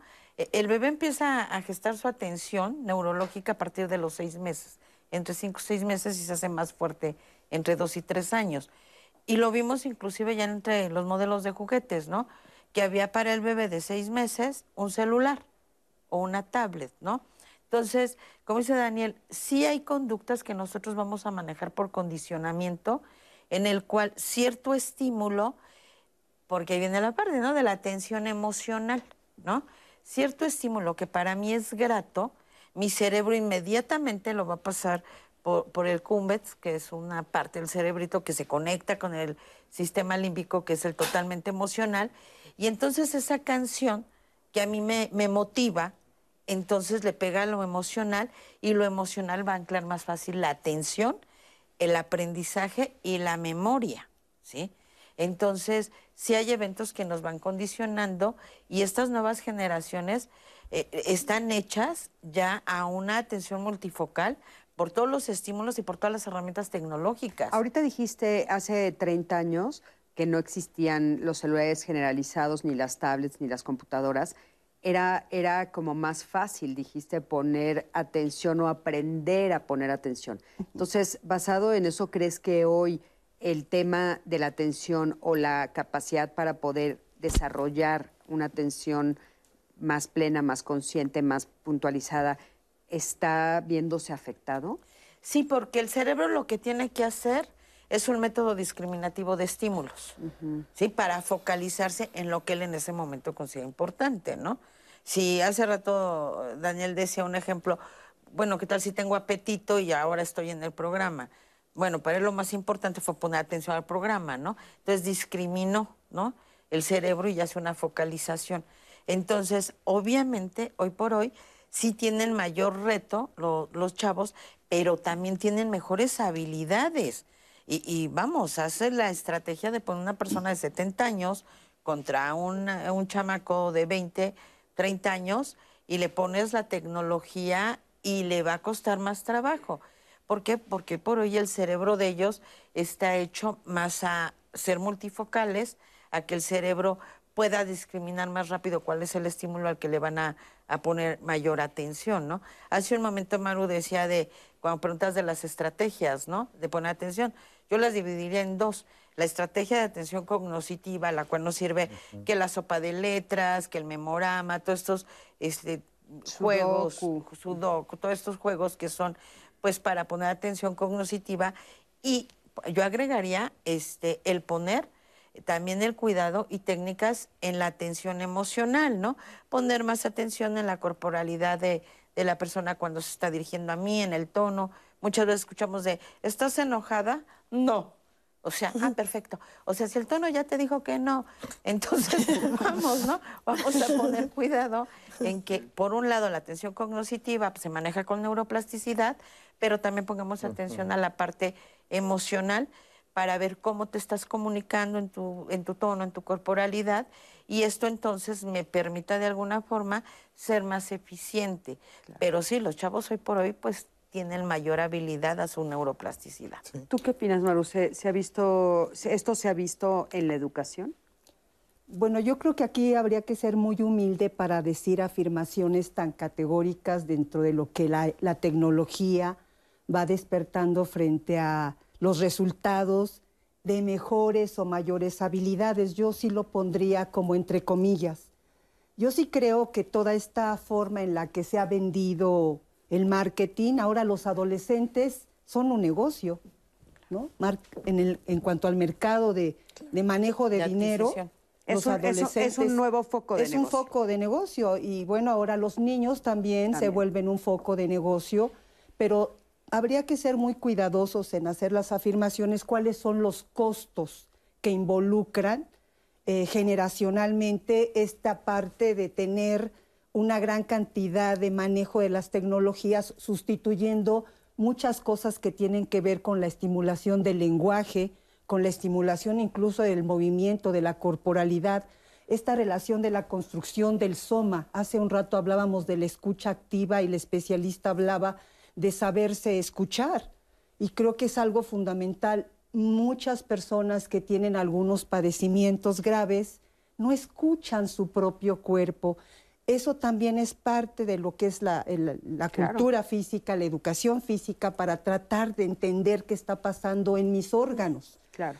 La forma... Es no poner atención a tu cuerpo, por ejemplo, eh, nada más para hacer el resumen, eh, eh, a lo que mi cuerpo me está gritando, ¿verdad? Eso es lo que nos estás diciendo, o sea, no, no volteamos a ver. Pero tú crees, pensarías que es generacional también, o, o, o, o sea, adultos ponen más atención a su cuerpo porque no existiera tecnología y ahora los jóvenes menos? ¿O prefieres no generalizar en eso? Prefiero, yo creo que hay muchos estudios muy serios que referían a la televisión como la caja negra que hizo un gran daño y que tuvo que pasar una gran cantidad de años para ver todos los resultados que implicaba en el daño de la atención la televisión. Pero bueno, pues como es un artefacto que se masificó, y que todo lo, decimos qué bueno, qué bonito, qué diversión, qué maravilla, pero que los costos en el ámbito de la salud emocional, de la salud eh, integral y del bienestar y de la atención, pues tuvo sus costos muy fuertes y estamos hablando de 30 años. Yo no sé en 30 años que hagamos investigaciones, bueno, digo hagamos, me parecería importante que se siga haciendo investigación de cuáles son los costos en el desarrollo de las habilidades que ahora tienen los jóvenes, no solo con un aparato que está a cuatro metros de distancia o tres, sino con un aparato que tiene una gran cantidad de estímulos visuales, de colores, que incluso Marian Rojas, una eh, neuróloga, ha dicho categóricamente en investigación muy seria que es muy importante que los niños no tengan celulares eh, en las manos, no vean esos colores y ese bombardeo de estímulos de colores precisamente por lo que decía la doctora. Su cerebro se está desarrollando y hay que esperar al menos seis meses. Los niños no tienen ni seis meses y ya están con un celular en la mano. Entonces va a pasar mucho tiempo para tener y saber los costos de toda esta experiencia que estamos provocando en los hogares y en las escuelas. Híjole, sí. Qué fuerte, que todavía no nos toca. Pero bueno, a ver, ¿qué nos están diciendo a en ver, Estos comentarios. Anthony González a través de YouTube al no ser tan atento deriva de la atención por esperar los mensajes de amigos por redes sociales. A veces me desconecto con tal de estar esperando ese mensaje. Mitch, hacemos las cosas en piloto automático, hay que aprender a salir de ese estado. Eh, parte de que no nos sentimos escuchados es que no sabemos identificar nuestras propias emociones. Edna Leticia Rosas nos escribe esto. Yo sé que ella también se va a conectar para el programa de la siguiente semana porque vamos a hablar sobre esto. Mayra Ornelas dice, también hay que aprender a conocer cómo se comunican los demás. Podemos provocar también una guerra innecesaria eh, pues, por no ser tolerantes, no escuchar activamente, no nada más las palabras, sino también el lenguaje no verbal que hablábamos hace un momento también aquí en el foro. A ver, ahí un segundito nada más. Ahí estaríamos hablando tal vez de, prejuicios, ¿no? Escondido el tema de los prejuicios. O sea, yo, yo pongo atención, pero pienso en, pues por las razones que sean, esta persona es A, B, C y D, y entonces ya mi atención cambia, ¿no? Con respecto por el prejuicio que yo traigo. Creo que ese el tema es uno de los temas que se cruza con, con, la falta de atención o la calidad de mi atención, ¿no? ¿Qué opinas de eso? Que desgraciadamente el ser humano sí comete el error de, de hacer prejuicios dependiendo de cómo hables, cómo te veo, cómo te diriges, qué tanto mereces, y esto es bien fuerte, mi atención, ¿no? Entonces, y lo vemos desde sistemas de castigo, no merece ser escuchado, ¿no? Porque qué decir el moconete, ¿no? O sea, lo vemos en, situaciones laborales en que personas que tienen un rol diferente al nuestro no merece ser escuchada, ¿no? Entonces creo que sí, el ser humano tiene un tema bien fuerte con la situación de los prejuicios, que desgraciadamente no dejan otra cosa más que más allá de una calidad eh, muy baja en cuanto a la empatía, porque por ahí también seamos honestos, la sociedad antes decía que era superficial. Hoy por hoy yo diría que somos ya artificiales, ¿no? Ya no supero la, superficialidad para irnos a lo artificial. Y también hay otro aspecto que, pues, hay quienes no desarrollan, porque al final de cuentas son habilidades sociales. Lo que yo es cómo me comunico, cómo me muevo. Yo, por ejemplo, en clínica veo, pues, varios trastornos, una fobia social que ellos, pero por nada del mundo te voltean a ver a los ojos porque están dañados en su pensamiento de que me van a criticar, soy un tonto, este, no soy importante. Eso lo traen en la cabeza. Entonces no pueden interactuar de una manera, digamos, común, como la que estamos acostumbrados, a hola, saludar, dar la mano. O sea, no podemos este, categorizarlos a ellos como que, ah, es que ellos este, no me están poniendo atención. Que a lo mejor lo único que están escuchando y se agachan y no interactúan de una manera cotidiana o común como lo conocemos. Daniel, eh, otro de los comentarios decía algo sobre el piloto automático, que ya todo lo hacemos de manera automática o en piloto automático. Eh, eso pues va contrario a la atención. Sí, y bueno, hablábamos de esto del automático y los jóvenes, ¿no? Que están expuestos a la tecnología. O sea, sí hay una gran estimulación, como bien decía Tere, la neuroplastía, ¿no? Empiezan a generarse más redes neuronales y claro que eso va a estimular, pero también eso requiere un mayor desgaste este, tanto mental como emocional. Entonces, ¿a qué lo estamos poniendo desde pequeñitos? Dices tú, ni seis meses y ya está el bebé expuesto a estos estímulos. Entonces hay un desgaste ya también a nivel cerebral. Oye, pero bueno, como dice Maru, lo veremos en 30 años, vamos a ver. Y, tal vez, tal vez la neuroplastía o, tal vez esta, este, eh, bueno, que nuestro cerebro sea capaz de volver a conectar cosas y es todavía un área de, la ciencia que está en pañales y que yo creo que nos va a dar sorpresas, tal vez haga que haga nuevas conexiones y, tal vez no nos volvamos artificiales. Yo quiero, yo quiero confiar en el ser humano. Mi queridísima Anaí, ¿qué más nos dicen en radio? Em, este usuario también en YouTube dice, veo que sin querer yo practico la escucha activa, pues en un diálogo pongo atención al lenguaje verbal y al no verbal, pero luego me dicen que, que mal interpreto las cosas y nos mandan un emoji de preocupación.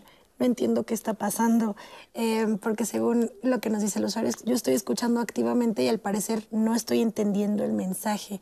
Fíjate, es que eh, hay que ver qué, es lo que le llama él escucha activa, ¿no? A ver. Sí, es que quizás él está confundiendo escucha activa con poner atención a lo que me estás diciendo, pero quizás no está matizada con decodificar el mensaje, ¿no?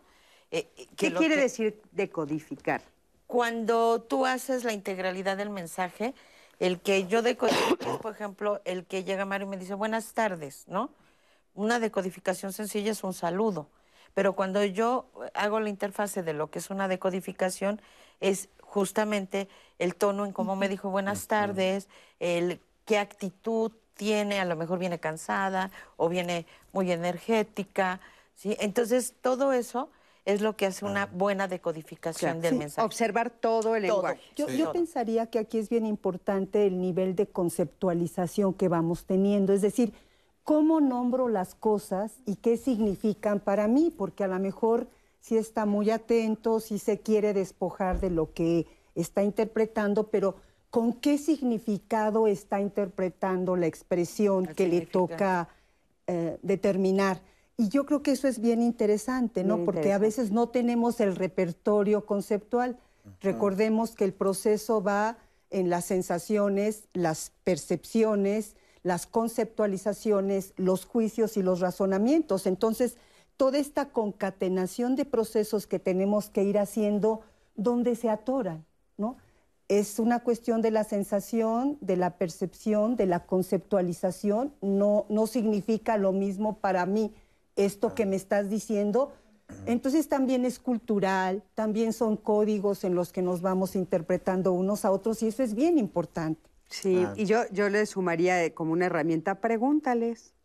¿No? Pregúntales, oye, esto estoy interpretando, ¿Es, adecuada mi interpretación? Hacer la pregunta al final también es parte de la escucha atenta, ¿no? Muy asertivo. Sí, muy, y ser asertivo. Oigan, a forma de conclusión, ya estamos al final, a ver si empezamos una, una conclusión pequeña, por favor. Pues yo lo que les diría es que no estigmaticemos a nadie, o sea, que entendamos que cada ser humano es único, tiene sus formas eh, muy particulares de expresar sus emociones, de poner atención a sus propias necesidades, a las necesidades del otro, y que el hecho de que no sean parecidas o iguales a las mías significa que el otro está mal, ¿no?